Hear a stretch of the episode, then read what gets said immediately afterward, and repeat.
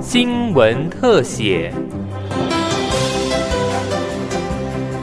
听众朋友您好，欢迎收听今天的新闻特写，我是杨明慧。受到俄乌战争、COVID-19 疫情影响，国内消费者物价指数 CPI 连续八个月超过百分之二的警戒线。行政院宣布，五月起，每位学生营养午餐使用三张 EQ 国产食材的奖励金，从六元提高到十元；偏乡学生从十元提高到十四元。农委会主委陈一仲表示，预计全国师生超过一百八十万人受惠。包含学生跟老师，我想这个是一个更往前走，或者食材业者在煮的时候，怎么可能分成老师跟学童不同的这样的一个食材的这一个来源？那这个也更具体照顾到老师、学生之外，也鼓励更多的老师可以跟学童一起来吃我们的学校午餐。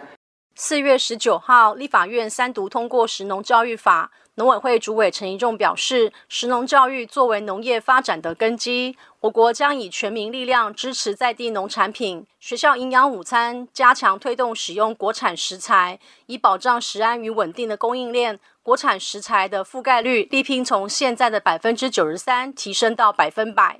第一个，以前我们的学童很少吃到我们的水产品，我们希望一个月至少会有一次。是可以吃到我们在地的国产的水产品，那这个当然是会有经过许多的处理，避免像一些鱼刺等。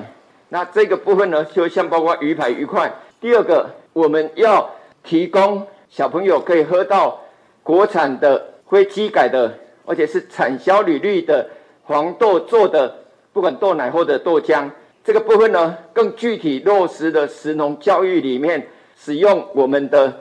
地产地销的这个食材，第三个，整个学校午餐里面，我们希望甜的这一个甜汤里面呢，全部使用我们的三张一 Q 的杂粮。这个杂粮里面有包括什么？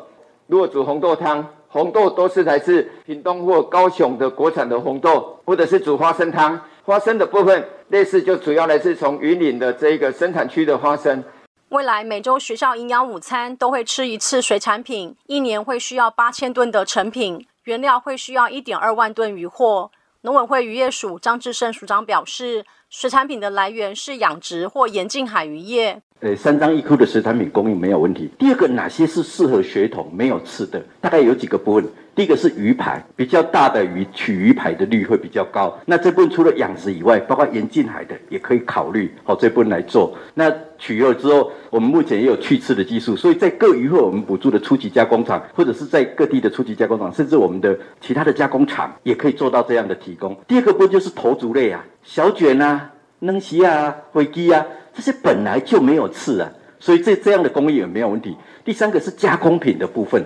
水产的加工品都可以做。我觉得营养落差不是在于量的落差，也不是在于热量的落差，而是蛋白质的落差，尤其是偏乡，因为蛋白质的水产品保存比较不容易，成本会比较高。如果没有这样一个体系，这些东西要进入，尤其是我们偏乡或者是山区的校园血统营养午餐是不可能的。用这样的供应的话，一方面针对我们水产品的产销调节可以做稳定的供应，另外一方面让我们的小孩子吃好一点哦，这个钱值得花。农委会农粮署副署长苏茂祥表示，大豆是国产杂粮，通过验证比例最高，目前栽种面积三千多公顷。国产的大豆啊，最主要不是只有豆浆而已哦，包括豆干、包括豆腐、包括豆皮啊，这一些啊都是可以诶利用我们国产的大豆，目前在供应。国产大豆哦，是国内所有通过产销履历验证啊比例最高的。有将近六十七个 percent 都已经啊通过啊这个产销履历的一个验证。那因为啊这一个国产大豆来种豆浆的比例啊仍然很低。那我们希望就是说在校园午餐，如果说能够供应这一个我们国产的一个大豆，那更能够提升啊我们血统的一个蛋白质的一个摄取。那另外我们也希望这个透过这个方式啊让。支持啊，我们国内诶大豆的一个农民，让国产的大豆啊能够再扩增一个新的一个通路。学校营养午餐采用国产可溯源食材是食安的重要措施。三张 EQ 是指台湾有机农产品标章，产销履历农产品标章、CAS 台湾优良农产标章以及台湾农产品生产追溯 QR code。农委会期望增加奖励金的补助，能够提升学校午餐食材的品质，增进学童的饮食健康，同时促进国人支持在地农业。以上新闻特写由警广记者杨慧采访直播，谢谢您的收听。